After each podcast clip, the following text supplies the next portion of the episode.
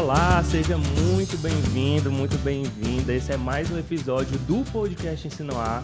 Meu nome é João Lima, eu sou designer educacional da Fundação Demócrito Rocha e esse episódio ele é um, uma iniciativa da Fundação Demócrito Rocha, né, em parceria com o grupo O Povo de Comunicação. Inclusive a gente está aqui nesse novo formato graças a essa parceria e a gente agradece muito.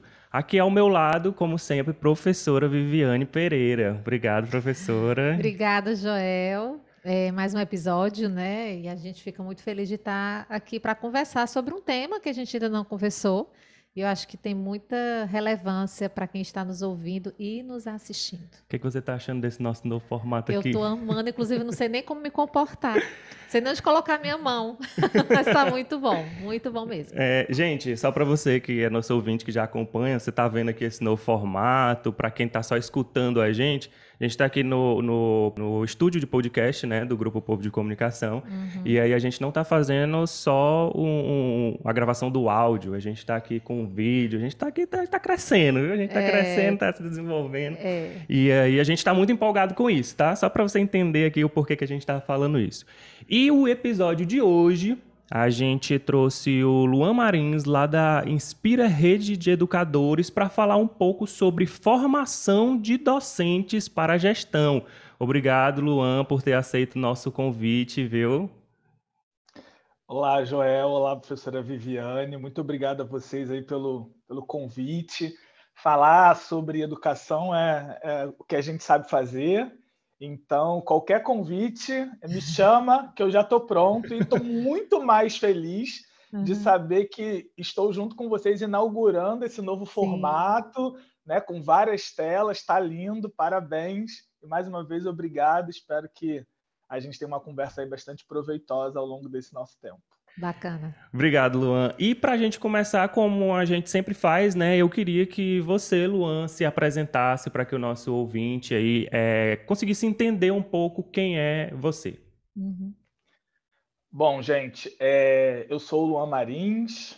Eu gosto de, de começar dizendo sempre que eu sou filho da Dona Marina. Sou formado em História pela Universidade Federal Fluminense, aqui no Rio de Janeiro fazendo mestrado em, em estudo de história, de ensino de história. Fiz algumas outras coisas na vida, mas a parte que eu mais me orgulho mesmo dessa minha trajetória, hoje eu sou gerente pedagógico aqui na Inspira, mas a parte que eu mais me orgulho mesmo é de ser o filho da Dona Marina, porque toda a minha relação com a educação começa lá com a Dona Marina, que é uma senhora semi-analfabeta, estudou até a quarta série, e exatamente porque teve pouco estudo, sabe, sabe do valor que tem a educação, então investiu todos os esforços, que eram limitadíssimos financeiramente falando, mas tinha muita garra, muita vontade de vencer, para que eu tivesse uma vida diferente da dela. E, e, hoje eu me sinto muito honrado de poder ter correspondido a essa expectativa que ela depositou em mim, não só financeira, mas de energia. Então, eu, esse sou eu, o Luan Marins. Obrigado, dona Marina. Gente, isso não estava combinado. Eu estou aqui querendo chorar. Como é que faz? Isso não estava combinado, Luan, essa apresentação. Nossa, que lindo.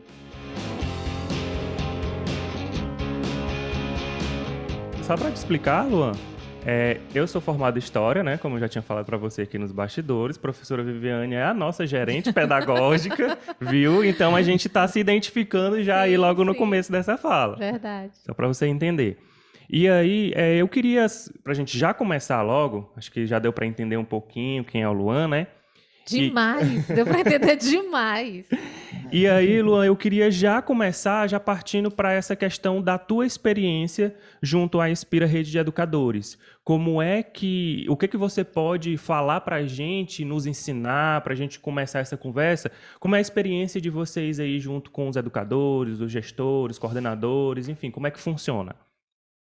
É, hoje, né, falar um pouquinho da, do que é a Inspira, né? A Inspira é uma rede de educadores, como o próprio nome já, já sugere, esse nome não é à toa, vou falar um pouco sobre a intenção que, tá, que existe por trás dele. Uhum. Hoje nós somos uma rede de 86 escolas, mais de 51 mil alunos, e a nossa tese principal é de manter a autonomia pedagógica das escolas, né? o legado pedagógico das escolas que fazem parte da Inspira. E por isso esse nome Rede de Educadores. A gente acredita que a educação ela, ela, ela deve ser construída em rede e que, apesar das várias filosofias, das propostas pedagógicas que cada uma dessas escolas possuem, isso, para a gente, é uma potência. Não é a diferença não é algo ruim, muito pelo contrário, é algo que potencializa a nossa experiência com esses educadores. Então, uhum. Então, aqui, o meu papel como gerente pedagógico é garantir que a gente tenha trocas de experiências, é fomentar essas trocas a todo momento. E essas trocas elas acontecem por meio de reuniões, por meio de formações, como que a gente vai conversar aqui da academia, e também garantir um pouco de é, é, trazer as boas práticas que acontecem em algumas escolas para a rede porque existem co coisas fantásticas sendo realizadas dentro das nossas escolas e que a gente gostaria que outras escolas também tivessem a oportunidade de experimentar. Mas quem vive o dia a dia da escola sabe que a gente tem muitas ideias, mas nem sempre a gente consegue colocar essas ideias no papel porque a gente tem uma rotina. Né? Uhum. Então, o que eu brinco com a, com a minha equipe pedagógica é, gente, o bom da gente estar numa rede desse tamanho é que alguém já pensou aquilo que você gostaria de fazer ele já está pronto. O que você vai precisar agora é decidir se você vai escolher se é porcelanato ou se é um piso normal. Porque o chão mesmo, o difícil já está feito. Sim. Então, essa, essa, isso é inspira, essa é a nossa potência. Fundamento já foi lançado, né? Agora é... E também tem gente que está, sei lá, com algum, alguma dificuldade numa escola, que trocando essas experiências já vê o que foi feito é, em, em um outro, outra escola, de um outro estado, ou até próxima mesmo, que conseguiu resolver de forma simples, sem muita coisa mirabolante, sem precisar de um orçamento gigantesco, e que é só escutar e pegar aquela experiência e atentar para aquilo, aquele formato que deu certo, é, e aí pode ser que adapte ou não para a sua realidade, enfim. O que eu queria perguntar agora também, Luan, era a respeito do foco principal dessas formações. Existe uma, um, um, uma condução para uma temática geral de gestão ou é bem mais amplo essas formações, esses encontros, essa academia que você citou?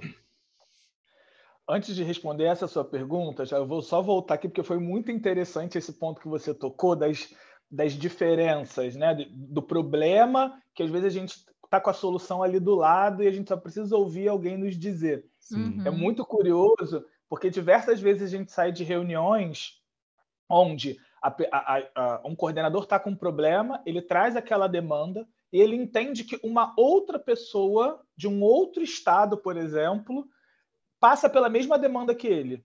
E aí o ser humano é, é, é curioso, né? Porque isso faz com que aquele coordenador tenha uma paz de espírito incrível, porque ele fala assim, ufa, não sou só eu. Sim. Então, o primeiro alívio é esse, é descobrir que ele não é o único que passa ou passou por aquele problema. E aí, quando ele escuta a forma como o outro resolveu, de fato, assim, abre-se um caminho de possibilidades para eles. Nossa, mas era só isso, caramba, como eu não consegui pensar nessa resolução antes. Então, de fato, assim, é, ter a oportunidade de trocar experiências para, a partir dessas experiências, construir outras e trazer resoluções, é, de fato, é muito importante aqui quando a gente tem é, reuniões com a nossa equipe nesse grupo tão diverso. E eu queria Agora, só abrir um parênteses, eu sei que você tem uma resposta aí, você precisa responder uma pergunta, na verdade, mas é um parêntese mesmo, né? Que que quando você voltou à fala do Gé, eu digo, poxa, eu também queria ter comentado a fala dele, porque é assim, eu acho que muito do que a gente vai falar aqui, e é o tema desse, desse episódio, é gestão. Né? Então, muitas vezes, para não dizer que eu acho que todas as vezes, é, de um sucesso, de uma experiência, de um sucesso escolar, eu trabalhei algum tempo na Secretaria da Educação, Luan, e, e, durante esse tempo todo, a gente tinha, nós somos aqui 186, quatro municípios, 184 municípios. E aí uma diversidade gigantesca. E aí, por que, que o município tal tal tá com os mesmos recursos, porque o Estado ele, ele alimenta né, os municípios, são os mesmos recursos, as mesmas. O que é que ocorre? Que o município X se destaca e o Y não? Gestão. Né? Então, muito, muito da escola, do sucesso escolar, ele, não vou dizer tudo, mas muito, ele gira em torno da gestão, que é o nosso tema de hoje, né? Então, fechei o parênteses, uhum. para quem está nos ouvindo, só entender assim, o meu sentimento mesmo com essa fala, tanto do Joel como sua, Luan. Perfeito. É, e aí, falando sobre a, a, a nossa ementa, né, o que uhum. a gente uhum. imagina para esse momento, ele, ele foi construído sobre alguns pilares, né? E, e, todos e esses pilares que são liderança, inovação e tecnologia, inteligência emocional, uhum. conhecimento pedagógico e gestão para excelência acadêmica foram pensados com o objetivo de, bom, quando o nosso time pedagógico chega na escola, quais são os desafios que ele enfrenta? Então, toda a ementa ela nasce a partir dessa pergunta-chave. Quais são as maiores dificuldades de um da nossa equipe pedagógica hoje? Então, quando a gente pensou, né, foi ali para os conteúdos pós um brainstorm, a gente viu que a maior parte, curiosamente, dos problemas estavam ligados à gestão. Uhum. E não uhum. estavam ligados, por exemplo, a um conteúdo pedagógico estrito isso. senso. Isso. Por isso, a nossa academia, quando a gente pega ali a emenda detalhada, a gente vai passar por, por todos esses pilares que eu falei anteriormente, mas vai vir de conteúdos que são desde um atendimento pedagógico de excelência, passando por gestão do tempo, rotinas e processos pedagógicos, liderança e feedback, é, duas aulas aí que, que mais são aproveitadas pelo time são as aulas de gestão do tempo e liderança e feedback. Principalmente quando o coordenador, em especial, entende que a equipe da escola faz parte da, da coordenação.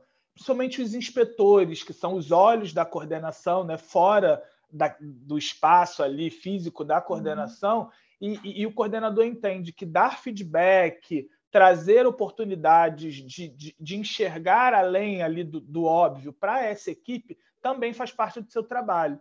E o gerenciamento do tempo, né, gente? Gerenciar o tempo é a grande dificuldade de Sim. qualquer gestor, é um desafio que se impõe a gente, independe do, do, do quão sênior você é numa, numa cadeira, gerir o tempo é uma dificuldade no, no, no, nosso tempo, né? no uhum. momento em que a gente vive. De todo. Fazendo nós, né? um trocadilho aí, exatamente. e na uhum. escola isso é muito vivo, né? porque a escola é muito orgânica. É, uhum. Quantos de nós aqui que já estamos na escola não ouvimos diversas vezes, eu não consigo fazer isso porque é, é, o aluno, é o pai, parece que a escola ela tem um tempo próprio. E quando a gente uhum. demonstra que, apesar de, de, de, desse, de ser orgânica, é possível sim organizar a escola, a vida desse coordenador, a vida dessa equipe pedagógica fica mais possível, fica mais tranquila, fica mais calma. Então, de fato, é, respondendo exatamente sua pergunta, a ementa nasceu dessa pergunta-chave. O que a gente precisa fazer para que os nossos coordenadores. Quais são os desafios que a gente precisa responder quando o nosso coordenador chega na escola?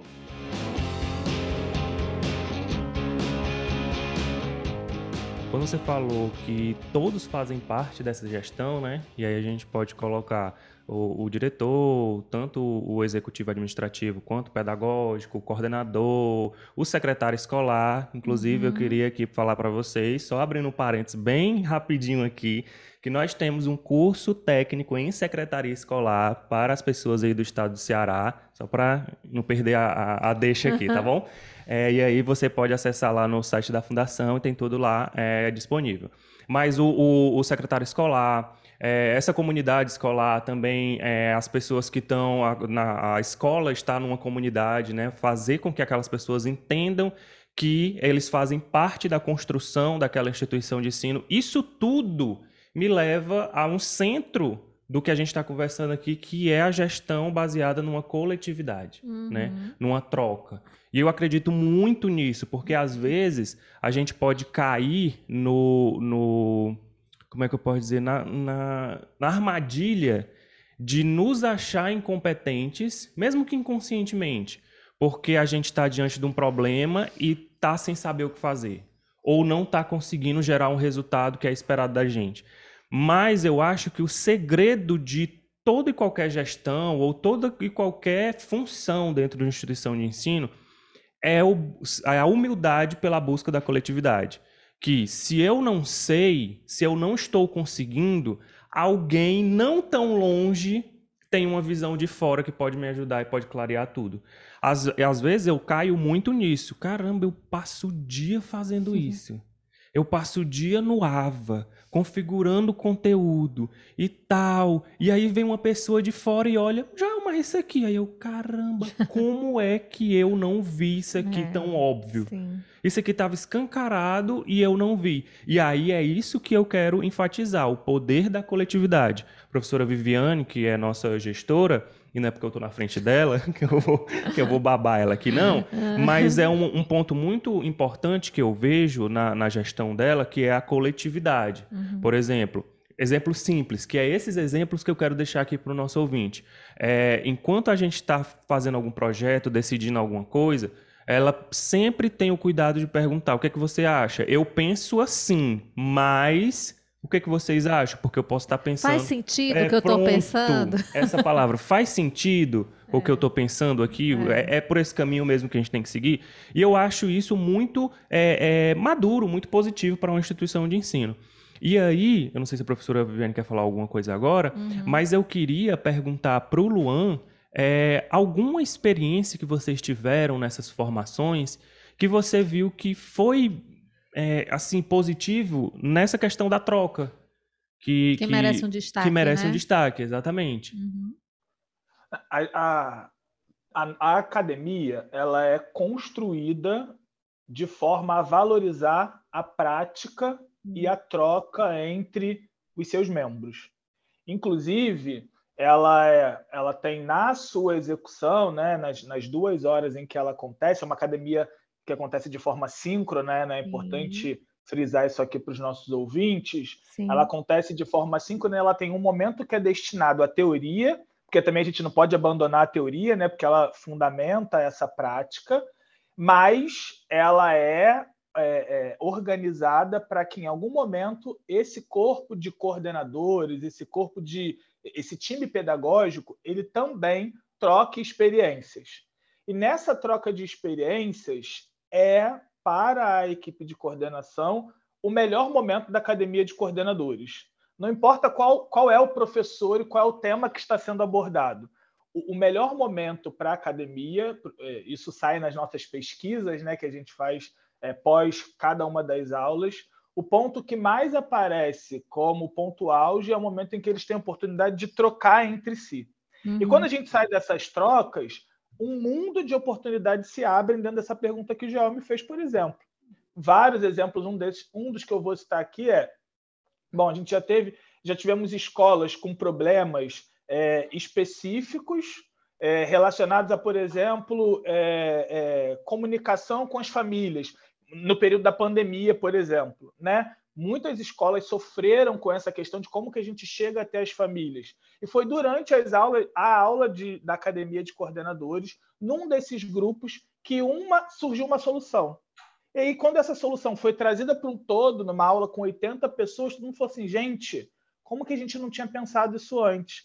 E uma experiência que era micro se tornou macro. Algo que estava restrito ao espaço de uma escola, de repente no interior de algum estado, tornou-se uma prática comum para uma rede do nosso tamanho, né? com Fantástico. mais de 80 escolas, com uhum. mais, na época com mais de 30 mil alunos. Então a gente sai de uma experiência em loco para tratar de uma experiência para todos. Então, uhum. Esse ponto é, é, é, maravilhoso. E aí tem um outro ponto, se vocês me permitem, rapidinho ainda, que, que o Joel falou sobre a, a participação de todos, é, o olhar diferente de cada uma dessas pessoas que compõem essa academia que traz a riqueza para ela, né? Que traz a riqueza da gestão. Para nós, para participar dessa academia, não há nenhum pré-requisito. O pré-requisito é você se inscrever. Então, quem se inscreve tem a possibilidade de participar. Claro que depois a gente precisa fazer um processo seletivo, porque nem sempre a gente tem vaga para todo mundo, Sim. mas a gente incentiva que todos participem. Então, a gente tem é, pessoas que trabalham no RH, pessoas que trabalham na secretaria escolar, temos diretores, temos professores. Então, nós temos uma diversidade grande para dar conta é, de que a gente tenha nesses cases todos esses olhares. Porque, às vezes, o que é muito bom aos olhos do coordenador, não funciona na prática do professor em sala de aula. Exato. E é nesse momento de choque de ideias que nascem boas ideias é, que funcionam para a gestão. E eu acredito que é por isso que a Viviane, assim como eu, pergunta muito. Faz sentido para você? Gente, é. dá uma olhadinha nisso. Eu faço muito isso com o meu time. Né? Gente, dá uma olhadinha nisso aqui. Vê se está se, tá fazendo sentido. E aí, às vezes alguém vem com uma com um óbvio que não era óbvio para mim. E também é uma máxima que a gente usa aqui, né? O óbvio não é óbvio. Exatamente porque nem todo mundo consegue enxergar isso. Eu acho que a escuta, sabe, Luan, Joel, é algo assim muito precioso dentro da escola, né? Se a gente for ler um pouquinho o próprio Paulo, Paulo Freire, ele fala muito do diálogo, da dialogicidade, blá, blá, blá. Então, assim, é, é esse, essa minha postura vem muito dessa teoria, é engraçado, né? Você falando da teoria e da prática, mas esse, esses fundamentos teóricos, e eu mergulhava muito na época que eu fazia faculdade, eu levava tudo muito a sério, sabe, Luan? Muito a sério. E aí eu fazia essas leituras e falava do diálogo, da escuta. Embora a gente esteja falando de gestão, mas era muito relacionado professor-aluno, sempre assim, né? O professor precisa escutar o aluno e etc. O diálogo não pode ser uma coisa unilateral, aquela coisa toda, né? Que tava, e, e, assim, vale ressaltar que a minha formação foi no final da década de 90. Né? De lá para cá, isso já está bem mais, espero, consolidado, mas naquela época ainda, era, ainda havia essa discussão, né? Então eu levei tudo isso muito a sério, e mesmo não estando em sala de aula, eu trago para a gestão, né? Eu tra... Uhum. Que, na verdade, eu até li uma coisa recentemente dizendo que a escola é um espaço é, é, de formação. Né? A escola em si é um espaço de formação constante, né? seja para quem for. Né? Inclusive, e, e aí, é, as leituras que eu fazia, e se eu não me engano, o próprio Paulo Freire falava muito isso, o quanto a gente precisa aprender o dia todo. Né? Eu, é, e aí, quando o Joel fala dessa, dessa abertura, dessa colaboratividade, eu trago o gancho de que o entendimento de que nós estamos em um processo de aprendizagem constante, aí tem tudo a ver com o tema que é a formação, né? a gente está falando de formação de pessoas, de gestores, de professores. Se a gente tem essa percepção, isso também flui de uma forma maravilhosa. Né? Se eu vou para uma academia como essa, se eu estou ali para fazer trocas, entendo de que o que eu sei, a história do eu só sei que nada sei, uhum. isso, isso traz uma, uma, uma coisa muito valiosa para mim enquanto pessoa e principalmente como profissional. Então, assim, sabe, Luan, é, é, eu quando vou conversar com, com, os, com, as pessoas com quem eu trabalho, não só com a equipe da UANI, da Universidade Aberta do Nordeste, mas os meus colegas da Fundação, eu fico ali naquela perspectiva de que eu preciso ouvir para aprender. Se eu achar que eu sei de tudo, eu não preciso nem sair de casa. Né? Então, o fato de eu vir diariamente ou é, hibridamente para a Fundação Demócrito Rocha é na perspectiva de que hoje eu quero sair daqui diferente como eu entrei. Mas para isso eu preciso estar tá muito aberta para isso, né? Compreender de que a gente está no processo de aprendizagem o tempo todo. Então, Joel, que está lá no AVA todos os dias, é indiscutível de que ele sabe sobre isso, raios luz à minha frente. Então, burrice seria a minha se eu não escutasse. Né? Então, é, é, é, muito da minha formação mesmo, das leituras que eu faço, da dialogicidade, da, do, da importância e do poder de dialogar com as pessoas, com os meus pares, né? Entender que mesmo sendo pares, eles também têm muito a contribuir, e também dos meus não pares, né? Das pessoas que podem estar, é, é, é não vou dizer no, no, numa numa hierarquia abaixo da minha, mas mesmo de vivência. Uhum. Eu não gosto nem de falar de hierarquia. Mas, tipo assim, eu tenho 20 anos da educação e aquela menina se formou em pedagogia recentemente, ela tem 3 anos. Mas o que é que ela tem que eu não tenho, né? Em que geração ela veio que eu não estou na geração dela? Então, gente, é uma coisa tão ampla, né? Mas que a gente, se a gente parar para pensar dessa nossa conversa aqui, é uma coisa tão simples. É tão simples, né? É, é, é uma chave que se vira, né? É, é o segredo do. Tem aquelas, aquelas palavras, segredo do seu sucesso. Nossa, não, não tem segredo, não tem muito segredo. É. Mas, enfim, eu, eu vou parar, porque senão eu fico falando aqui até meu dia. Inclusive, pra... Mas eu queria comentar, Oi, pode falar. O, Fala, Luan. Viviane, sobre isso que você falou, é, e é muito interessante aqui para a gente na Inspira, hum. porque eu tenho 10 anos, eu trabalho com educação há 10 anos. Sim. E por diversas vezes estou em reuniões, em momentos de troca com pessoas que possuem de educação o que eu tenho de vida. E, e, e aí, quando você Imagina. senta para conversar com essa pessoa e você começa a trocar com ela, e você percebe que é, você está absorvendo, obviamente, né? Eu estou absorvendo muita coisa que ela está passando, mas ela também está absorvendo o que eu estou falando. Ela fala assim, Luan, eu nunca tinha pensado isso que você está trazendo. Poxa, que ideia interessante. Onde você viu isso? Me diz esse livro, me diz essa palestra. Você diz, meu Deus, é assim. É, é incrível. É, você vê que a pessoa está onde ela está, né? Ela conseguiu construir um legado, ela, ela constrói algo com propósito, Sim. exatamente porque ela tem esse ouvido atento, ela está sempre se atualizando que é um tema para mim importantíssimo quando a gente fala sobre educação. Você uhum. falou sobre aprendizagem constante. Eu acho que é muito importante que a gente, enquanto educadores, é, levante essa bandeira de forma constante, uhum. porque é, ser educador não é só fazer educação, no sentido de é, não é uma prática isenta de uma reflexão. Não é só chegar na escola e que aquilo acontece de forma natural. Tem muito estudo, tem muitas pesquisas, tem muita reflexão sobre os temas e, e, e, e o dia a dia que, que a gente tem na escola.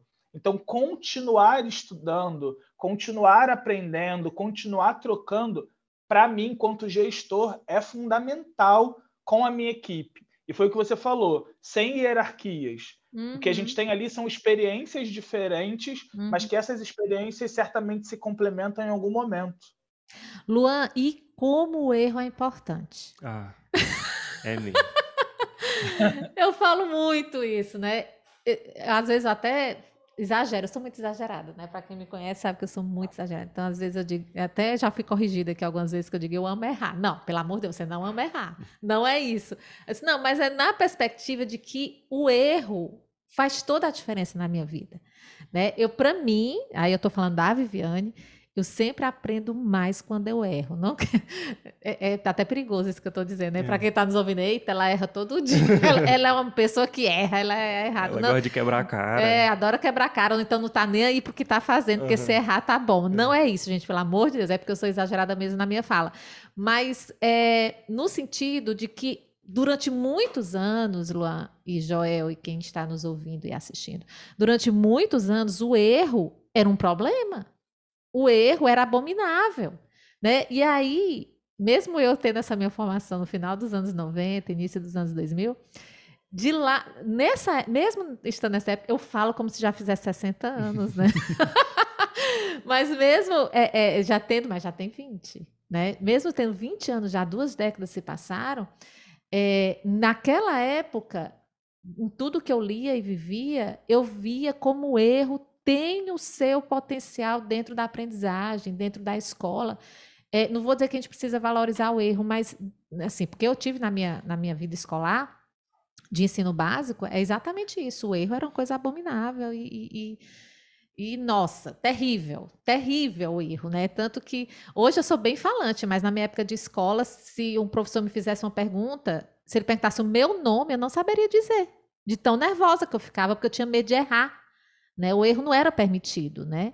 É, e de lá para cá eu vejo e, e, e, e, contribuo de uma certa forma, já fui professora de sala de aula e hoje na minha vida com, com, com os meus colegas, o quanto a gente precisa ser tranquilo com o erro e encarar o erro como uma coisa positiva, né? de que aquilo ele pode fazer uma diferença sim na minha formação, na minha vida, e trazer essa tranquilidade. Eu acho que, que tudo tem que, é, é, tem que ser muito é, é, visto de uma forma muito natural, né? sem as potencialidades ou sem dar um holofote a mais do que realmente aquela coisa precisa.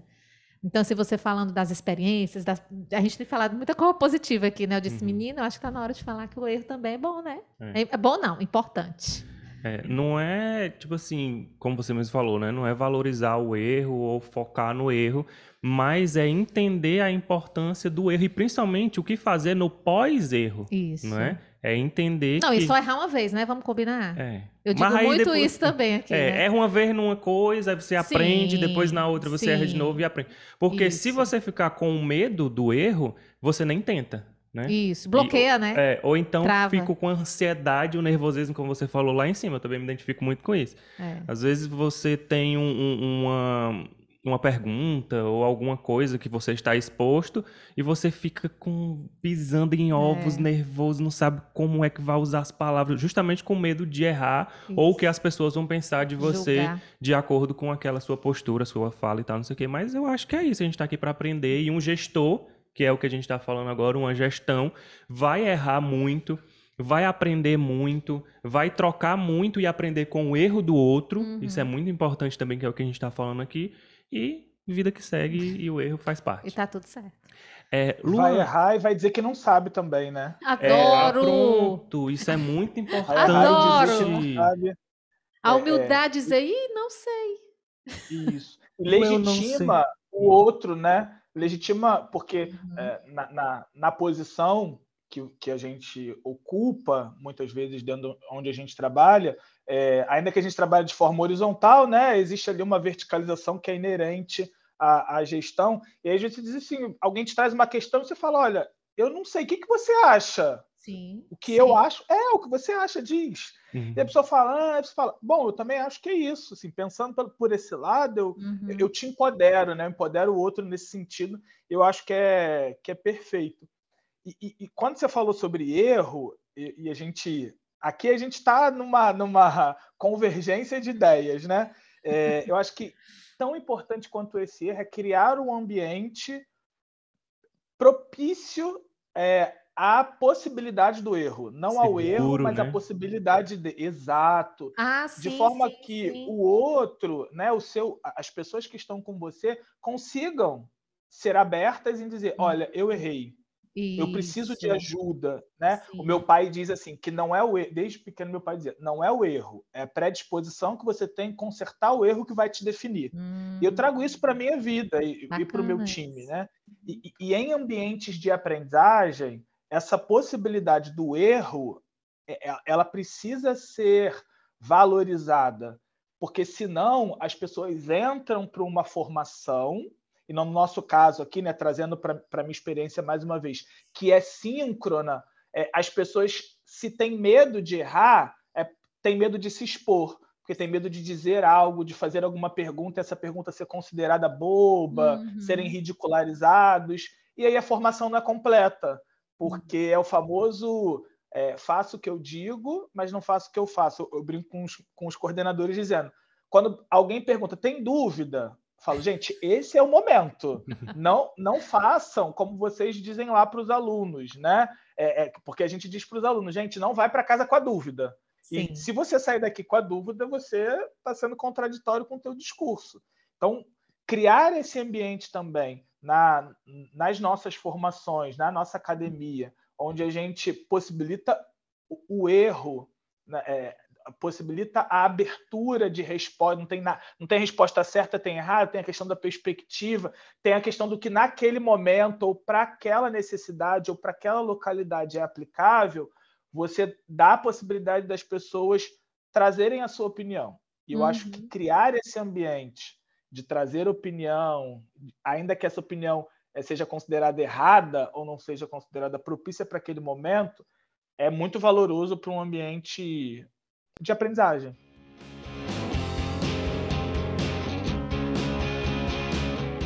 Deixa eu fazer uma pergunta fora do que a gente está falando, mas tem a ver com Inspira. É, você fala muito em momentos síncronos, né, Luan? Mas existem também os momentos off, no, tipo, no sentido dos assíncronos mesmo, ou, ou momentos. É, é, é, por exemplo, você se encontra uma vez por semana, se eu não me engano, né? Isso, isso mesmo. Gente, e... ah, os encontros ocorrem às quintas-feiras, das 17 às 19. Tá. E, e, existe um espaço onde vocês possam colocar as dúvidas que vierem depois, ou dúvidas que antecedem esse encontro? Como funciona assim? Como é mais ou menos? Nós temos uma parceria com uma plataforma né, chamada Plataforma Mais, Sim. que é a plataforma que nos dá suporte é, para a continuidade da academia no momento assíncrono. Né? Então, ah, a gente, academia, ela não termina é, a cada aula, muito pelo contrário, ela, ela, ela ali é apenas o start. Sim. Então, essas aulas todas elas são gravadas, essas aulas depois elas vão para essa plataforma Entendi. e os alunos podem consultar esse conteúdo ad, ad eterno. Uhum. E, e assim a gente vai criando um banco interessante de, de vídeos e de momentos assíncronos, é, principalmente porque a nossa emenda da academia, e voltando na pergunta que o Joel fez lá no início, uhum. ela muda, tá, gente? Uhum. Anualmente, a gente revisita a nossa emenda com a finalidade de pensar, bom, o que que deu certo e a gente quer continuar falando, o que que não deu certo, o que que na opinião dos, do, do, dos alunos não foi tão positivo assim, e o que deu certo, mas a gente já falou bastante. E hoje a gente deixa de forma assíncrona, mas a gente precisa abrir caminhos para novas discussões. Claro. E aí eu conecto isso a uma outra coisa que a gente estava falando agora há pouco, né? Que é da aprendizagem constante. Uhum. Então, assim, quais são os novos temas em educação que estão surgindo e que a gente precisa debater. E novas necessidades, gente... né? Novas necessidades. Exatamente. A pandemia mesmo trouxe isso demais, né? Inclusive, é, enquanto você estava falando, Luan, você citou a plataforma A Mais, não é? Inclusive, a gente teve o, o nosso último episódio, episódio né? Foi com a Verusca, lá da plataforma A Mais. Se você... Verusca Alves. Verusca Alves. É, abraço, Verusca. E se você que está ouvindo quiser conhecer um pouco mais sobre plataforma Mais e também é, é, ouvir sobre a questão da inteligência emocional, que foi o tema do nosso episódio, é o, o episódio anterior a esse. Luan, é, eu tenho uma dúvida a respeito do trabalho de vocês na Inspira, é, em relação à condução mesmo do, do, dos encontros e toda essa parte, principalmente é, assíncrona, né, que a professora falou. É, vocês têm um caráter é, focado na prática, nessa troca de experiências, eu já entendi, ok. Mas é, fora isso, vocês têm um caráter também formativo. Quando eu falo formativo, eu quero dizer a respeito de cursos, certificados de um professor. Especialização. É, especialização, ou um curso livre, uhum. alguma formação, porque a gente sabe aqui na Fundação que professor é doido por certificado, né? Todo, todos os educadores, eles. Certificado per tem o seu tem, valor. Tem certificado, nesse curso tem certificado, não tem certificado, certificado, certificado, entendeu? Aí, mas aí eu queria saber com você. É, Existe esse, esse caráter de, de, formação, de certificação, de curso mesmo? Uhum. Ou o foco de vocês é sempre nessa prática e nessa troca, mais assim, para uma formação pessoal e prática do que uma formação curricular? Uhum. Uhum. Boa pergunta. Excelente pergunta, já. Excelente pergunta mesmo. É, a Inspira, ela tá, vai completar quatro aninhos. Né? Ah, e por que, um que esse é um bebê? Por que, que isso é importante? Porque a gente quer chegar nesse lugar. Que bacana, né? a, gente acredita, a, gente acredita, que esse lugar ele é importante do formativo, de ampliar essas, essas formações, de dar possibilidade para as pessoas que não podem assistir, assistir encontros síncronos, o que é uma realidade hoje, nem todo Sim. mundo vai ter essa disponibilidade. Mas, por conta da, do nosso tempo, a gente tinha necessidades. E é isso, né? Uhum. Como a gente está falando de gestão, na gestão a gente precisa fazer, é, ter prioridades. É, e aí a gente priorizou, nesse primeiro momento, os nossos encontros síncronos dentro dessa academia, de forma com que a gente garantisse que a nossa linha de frente das nossas escolas estariam alinhadas conosco é, dentro da, das nossas premissas uhum. pedagógicas. Então, atacada esse a academia, ela tem dois anos, está fazendo dois anos esse ano, né? Uhum. Atacada essa primeira frente, a gente vai partir para essa segunda frente já é o nosso projeto para 2023. Então, de repente, se vocês quiserem conversar sobre isso lá, sim, já estou aqui aberto. A gente vai estar é, é, tá construindo esse ano quais são essas trilhas baseadas numa escuta com as nossas escolas, entendendo com elas quais são as nossas necessidades. Dizer, uhum. hoje, no seu dia a dia, quais são as maiores necessidades que aparecem? E a partir dessas necessidades, a gente vai formar um, uma trilha pedagógica completamente assíncrona para professores, coordenadores, enfim, para a comunidade escolar como um todo. Eu pergunto isso porque a cabeça do design educacional já fica aqui enquanto está falando. Não, esses momentos é, são muito ricos, a gente pode gerar um conteúdo para isso, Sim. pode formar um curso, Sim. isso vai ser o diferencial. É a cabeça do design educacional pensando. Tá é. E, não, enquanto você falava, Luan, é, a gente falando de síncrono, assíncrono, plataforma, Você disse que, que é, a Inspira existe há quatro anos, a academia há dois, se eu não me engano. Então, é, e aí, quando você falou dois, eu digo, bem numa época que a educação precisava muito criar essas comunidades, né? essas, essas redes, né? que vocês falam que é a rede de educadores. A rede era veio numa necessidade muito grande. Penso eu aqui do lado de cá, tá?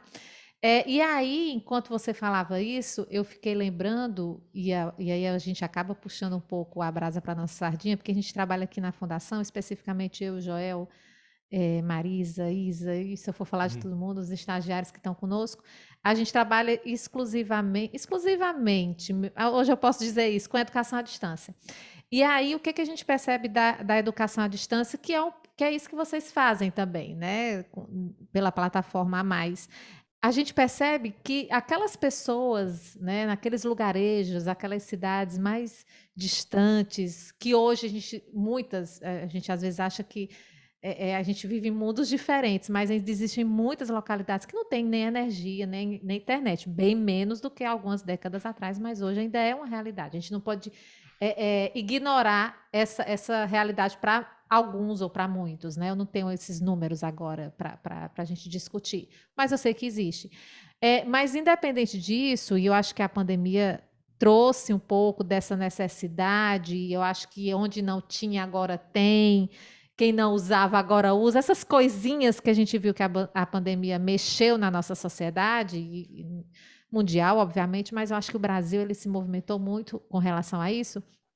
É, mas de que a gente percebe que, que essas possibilidades, essas redes de que você tem falado, elas e, e, os cursos que a gente, os trabalhos, na verdade, não vou nem só falar em curso, mas os, os, trabalhos que a gente desenvolve aqui, muito em plataformas, muito na internet, muito no, no WhatsApp, muito utilizando redes de, de, de, é, redes de conexão, é, possibilita que essas pessoas que estão lá no lugarzinho bem distante, elas também vão ter acesso. Isso para mim é uau! E isso a gente não pode perder de vista, né? É tanto, sabe, Luan, muito do que a gente faz aqui na Fundação, a gente sempre pensa, vamos possibilitar, vamos divulgar quando a gente pensa em divulgar, tá, tá, tá, tá, tá. Eu digo, eu quero ir lá para aquele lugarzinho mais distante, sabe? Que tem quase não tem acesso, que não tem é, instituições de ensino superior, institutos federais, ou não tem faculdades. Porque, por exemplo, aqui em Fortaleza, eu acredito que no Rio também, aqui em Fortaleza, cada esquina tem um curso de alguma coisa. É, é, é um, são cursos técnicos, faculdades. De faculdade pularam para a universidade, assim, da noite para o dia. Dormiu Sim. faculdade, acordou universidade. Uhum. Então, tem muita é, é, é opção para quem mora na capital, para quem mora em região metropolitana, mas eu quero ir lá para aquele cara que não tem, só tem uma escola pública de ensino médio, no máximo um liceu, que é o que a gente chama aqui, né? Que acho que não é a mesma nomenclatura aí, que são cursos técnicos gratuitos, né? É, formações técnicas de ensino médio que o governo oferece. Quando tem, né? não são todos os lugares que tem.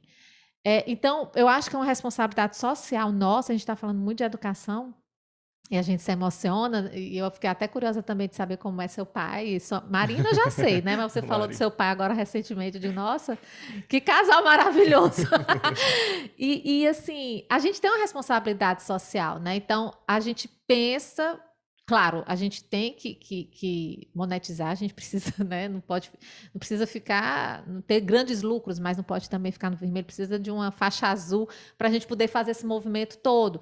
Mas que, mesmo de uma forma simples, a gente pode chegar naqueles lugares mais remotos e levar informação e todas essas possibilidades que a gente está discutindo aqui por uma coisa muito, é, é, muito é, é, é palpável hoje, que é a educação à distância, que, é, que, que são as plataformas de, à distância, as ferramentas à distância, eu falo de WhatsApp, redes sociais, enfim. Eu acho que isso a gente não pode deixar passar de jeito nenhum. E sempre que a gente pensar no todo, pensar no todo mesmo. Principalmente, penso naqueles que estão bem longe e que não têm tanto acesso fisicamente, né? Porque a gente ainda é uma, uma sociedade é, é, que gosta do papel. Eu amo papel. Eu né? Gosta do papel, gosta de, da sala de aula, do presencial. Há diferença do presencial, eu não descarto, eu acho presencial muito bom. É tanto que quando você começou a falar do nosso novo formato, eu ia falando, sabe, como era que estava antes agora. A gente gosta de se ver, de, de, de, né, de olhar no olho. Quando você disse, estou, você está olhando no meu olho, eu digo, ai, maravilha. Porque isso é importante demais, né? Então, é, eu acho que aproveitar essas nossas possibilidades digitais e também pensar naqueles que estão mais distantes é uma responsabilidade nossa, né, enquanto educadores. Isso também é a inclusão, né? Ai, nem me... E aí é outro tema, viu, Luan? Mais duas horas de conversa, falar de inclusão. Eu ia dizer da inclusão no sentido do pertencimento. É, porque o, quando a gente faz esses momentos, é, as pessoas que estão em escolas mais distantes, é, e, e, o que elas mais trazem para a gente de, de benéfico é saber que ela faz parte de um todo que é maior do que a realidade que ela enxerga a, a, a olho nu, Sim. vamos dizer assim. Sim. Então, quando ela está num lugar onde ela ouve histórias de escolas, de lugares, é, que ela às vezes só ouve falar na televisão. Ela está vendo alguém ali contando uma história para ela ou de uma escola que ela conhece como referência de uma outra região, que está tendo a oportunidade de trocar com ela. Isso gera nela, é, além de, de, da aprendizagem, gera também algo que a gente considera né, importantíssimo para o dia a dia de qualquer pessoa, que é o sentimento de pertencimento. Eu uhum. faço parte desse todo, apesar de estar na minha escola aqui, X, na minha realidade. Uhum. Então, o que você falou é perfeito. Uhum. Bacana demais.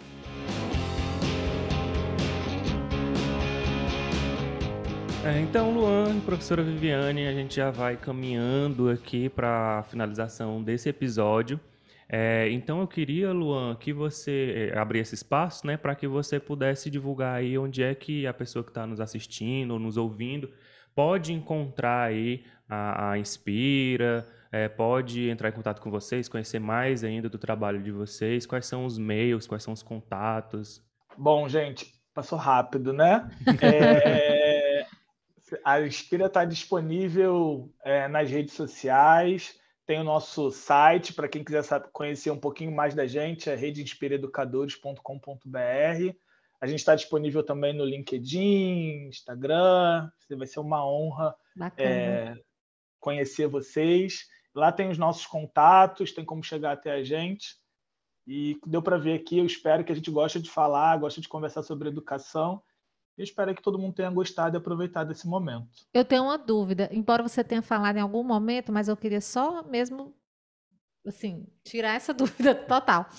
É, Para aderir à rede de educadores do Inspira, não seria necessariamente uma escola. Eu, como pessoa física, educadora, eu posso entrar nessa rede. Confere? Hoje a gente faz.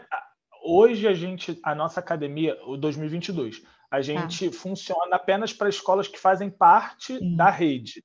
Quando eu, diz, quando eu digo que as pessoas podem se inscrever dentro da rede, é, não existe nenhum critério de participação, né? não é ah. pré-requisito. É, o pré-requisito é você querer é, participar e se dedicar à academia. Certo. Mas a gente tem recebido de alguns dos nossos parceiros, eu digo sistemas de ensino em especial, é, o interesse em conhecer mais da nossa academia, é, pelas temáticas, pelas trocas, pela riqueza é, que, que o outro traz, né? A diversidade traz. Então a gente tem estudado aí possibilidades de abrir academia para pessoas externas à Inspira. Entendi. Entendi. Legal. Então é isso. Visitem lá o site da Inspira, visitem as redes sociais, continuem conhecendo sobre essa iniciativa e outras. É, acesse também lá na Fundação Demócrito Rocha o nosso site, conheça todos os nossos projetos em cursos.fdr.org.br ou então no nosso site mesmo, que é só fdr.com.br .br, tá bom? Ponto .org. Ou ponto .org, ponto .br, desculpa. Olha, a coletividade aqui já está funcionando, tá vendo como a gente está falando de algo prático? É, sim. É, e aí eu também queria te convidar a seguir lá nosso perfil da Fundação Demócrito Rocha no Instagram, que é arroba Fundação Demócrito Rocha. Agora uhum. eu acertei, não é isso? Tudo junto. Tudo junto. E lá a gente tem divulgação também, tem conteúdo bem diferente, tem uns É lá rios. que você vai ver que o episódio está no ar. Isso, tem divulgação de tudo lá. Enfim, continue nos acompanhando porque a gente tem toda essa troca e essa rede e vai gerando essa coletividade, vai funcionando. Uhum. E tanto você fica é, mais equipado para esse desafio que é a educação, quanto a gente também recebe de você tudo isso. Então é isso. nosso episódio foi esse. A gente vai ficando por aqui. Queria agradecer ao Luan pelo, pela essa participação nesse episódio. Queria agradecer a professora Viviane, sempre aqui com a gente. Queria agradecer a você que está aqui com a gente até esse momento do vídeo. Eu sei que você está aí. Se você chegou até esse momento, eu sei, tá? E eu queria. A gente fez todo esse conteúdo aqui para você. E aí eu queria te pedir um, um, uma retribuição disso. Se você ficou até aqui, se você gostou desse episódio, se você está grato por esse conteúdo que a gente fez para você, eu queria que você retribuísse divulgando esse conteúdo, tá? Divulgue aí para um amigo, para um professor, para coloca lá no, no, no, grupo do WhatsApp, o pessoal lá tudo dando bom dia, boa tarde, boa noite, você coloca o link lá do nosso episódio e aí todo mundo já fica sabendo, porque num podcast a gente depende muito dessa divulgação um a um, tá bom? Uhum. Tanto aqui da Fundação Demócrito Rocha, quanto da Inspira também. E é isso. Se você quiser retribuir com a gente, ficou grato, divulga a gente que vai ser uma ótima retribuição por esse conteúdo, tá bom? Então é isso, vamos ficando por aqui. Tchau, pessoal. Obrigada, Luan. Tchau, tchau, gente. Foi uma honra. Muito obrigado. Obrigada a você.